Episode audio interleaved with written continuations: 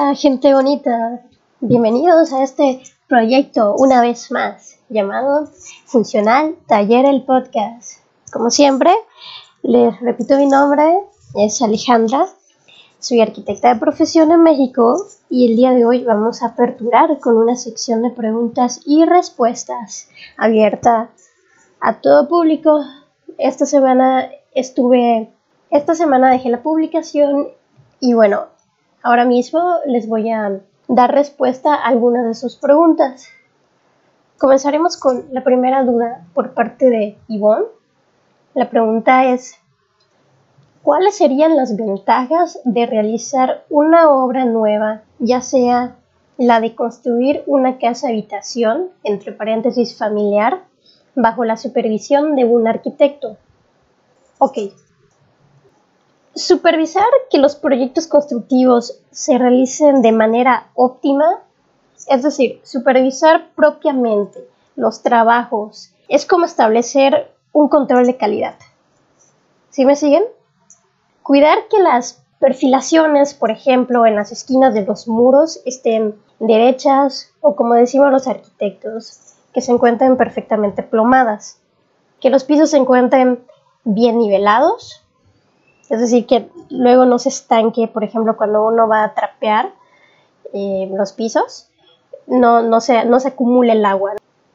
Y, por ejemplo, los empates y las uniones de los recubrimientos se realicen de manera correcta.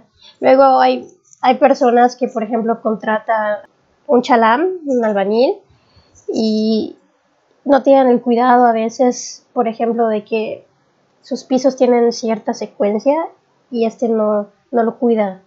Y a veces salen completamente fuera de orden. A veces pasan estas, estas situaciones y es un poco molesto, sobre todo porque si al cliente no le gusta hay que despegarlo y volverlo a hacer y es tiempo y desperdicio por parte de, la persona que lo realizó y pues no entonces es más que nada el, el tiempo.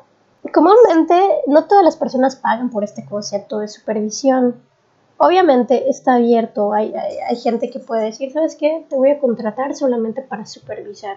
Esto normalmente pasa con las constructoras grandes, ellos sí contratan a gente para supervisar. O los municipios, por ejemplo, van a supervisar las obras, ¿no? Pero en sí propiamente que un cliente pague solamente por supervisión no es muy común, pero puede pasar, ha pasado y considero que esas personas son, son bastante sensatas. Tengo que decirlo y reconocerlo porque habla de que se preocupan por evitar que hayan algún tipo de problemas en, procesos constructivos, ¿no? Quieren que la calidad de, de, su obra, del producto terminado, esté bien o lo mejor posible.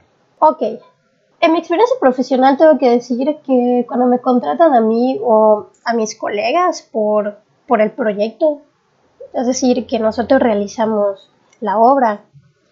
Incluso si me contratan, por ejemplo, para diseñar y construir, está implícito que vamos a tener un fuerte control de calidad, al menos de mi parte. Voy a hablar por, por mí, por funcionar el taller. Eh, ¿Por qué? Porque este control de calidad es la misma carta de presentación para con el cliente y para con la gente, obviamente, que visite la obra una vez terminada. Entonces creo que el contexto de, esta pregunta, de la pregunta que, que nos hizo Ivonne, es este, ¿no?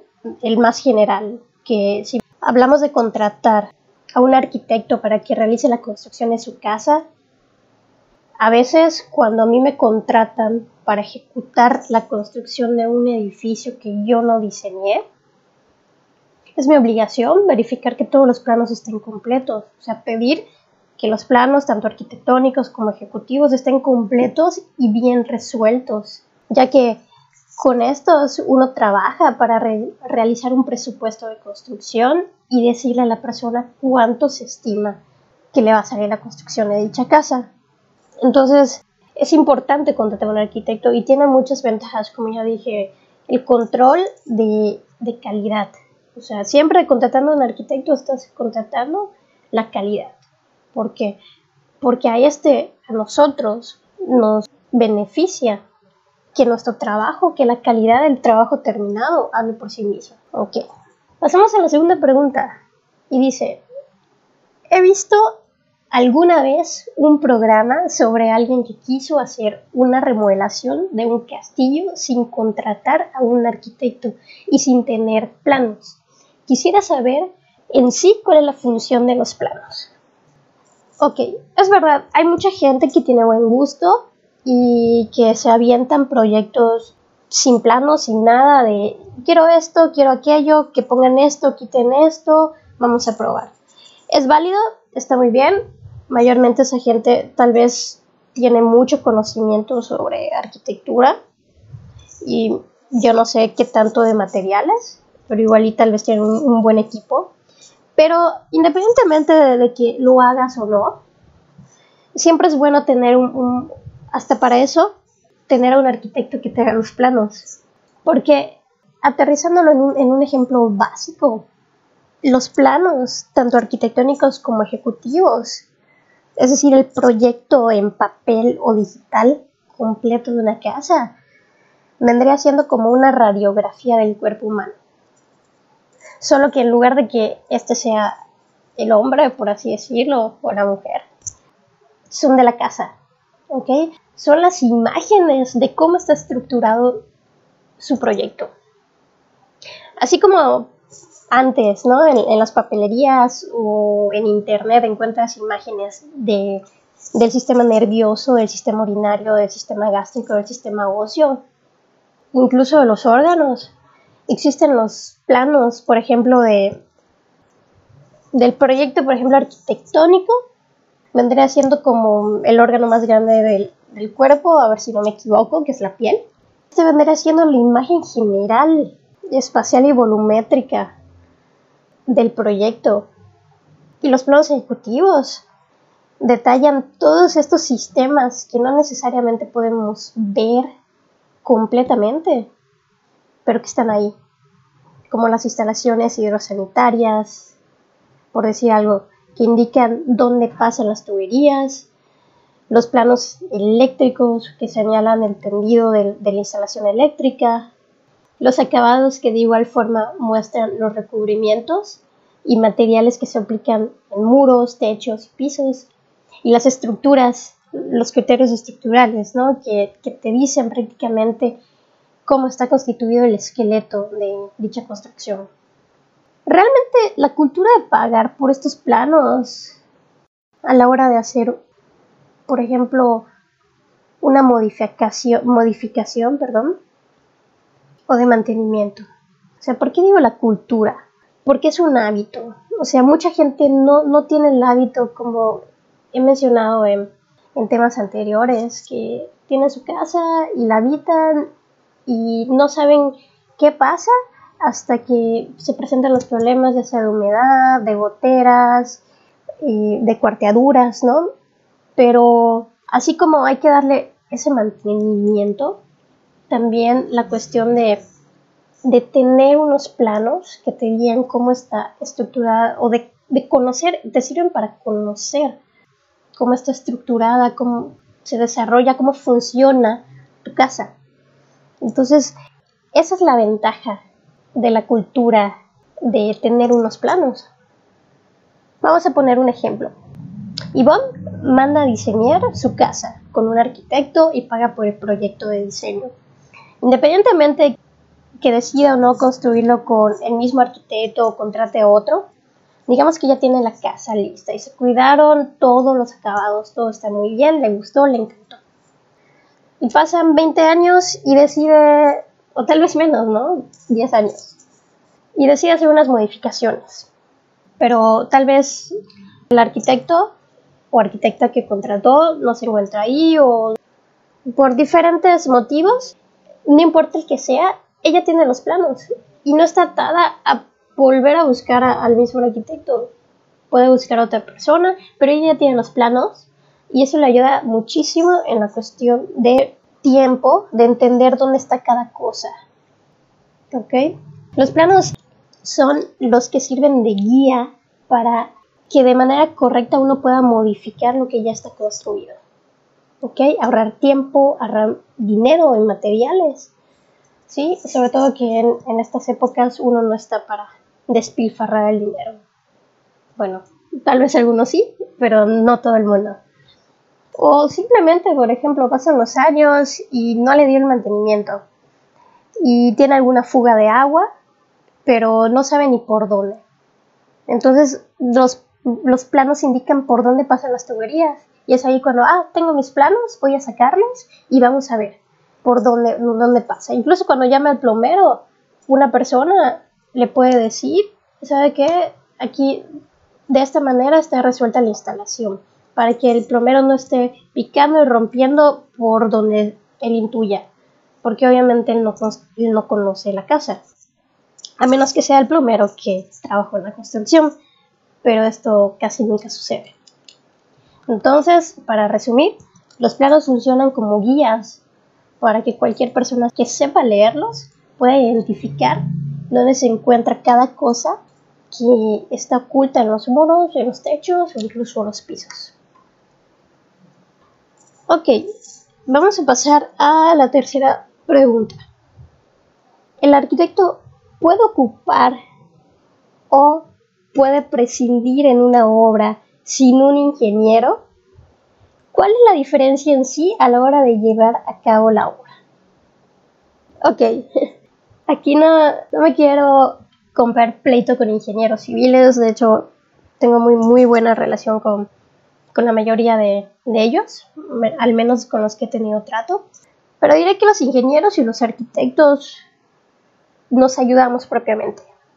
La función del arquitecto en esencia es crear espacios que funcionen y brinden confort, ¿okay? tanto desde la concepción hasta la construcción.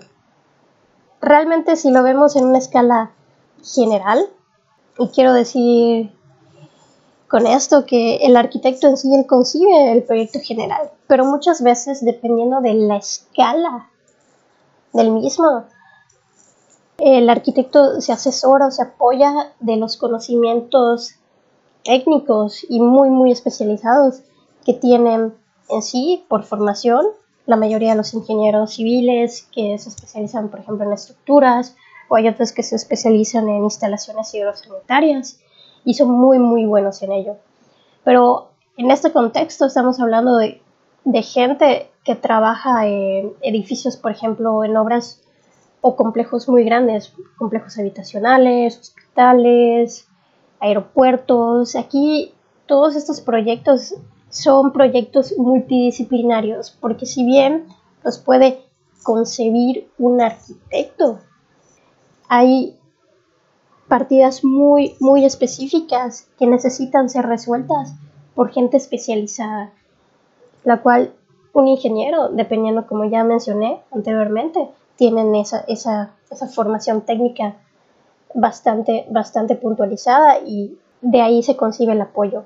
Que también es cierto que hay ingenieros que se dedican a construir casas y, y está bien, o sea, hay ingenieros que tienen buen gusto, que le entienden a la cuestión espacial y, está bien, lo laboran en ello. Incluso habemos arquitectas que por ser arquitecta y que me dedico a la construcción, le entiendo a, los sistemas constructivos e incluso he podido trabajar sin necesitar de, un ingeniero para que me resuelva cosas que, propiamente son muy básicas, ¿no?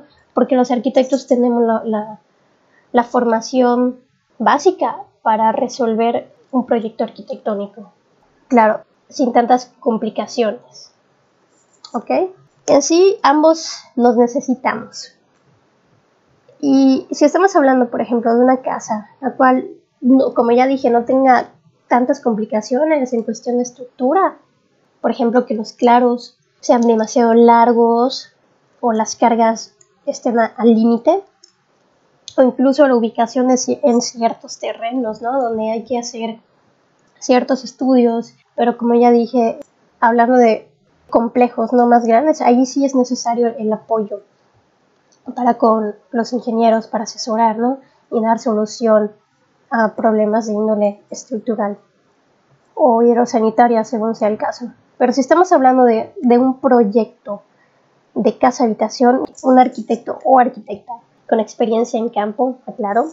Aquí depende muchísimo de la ética de cada persona como profesional con respecto a su preparación para hablar con el cliente con toda honestidad y hacerle saber si es necesario subcontratar a un estructurista para resolver ciertos detalles con respecto a su casa o si no es necesario y si el mismo arquitecto o arquitecta puede darle solución a los diseños, ya sea que él mismo haya propuesto o que otra persona haya diseñado. Normalmente, si uno diseña, debe tener un criterio básico respecto a la solución constructiva. Creo que en ese punto tal vez ya hablé de manera muy, muy específica o si fue entendible para ustedes, agradecería muchísimo que me lo hicieran saber.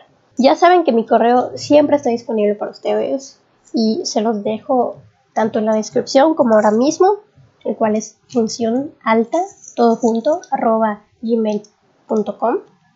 Ahí pueden escribirme y hacerme saber si estuvo muy bien o estuvo muy mal esta sección de dudas y respuestas, ya que me gustaría hacerla periódicamente para que más gente pueda participar y y con base en ello poder desarrollar otros temas. Incluso podemos hablar más adelante de todo el proceso de, diseño, también todo el proceso de construcción y de supervisión.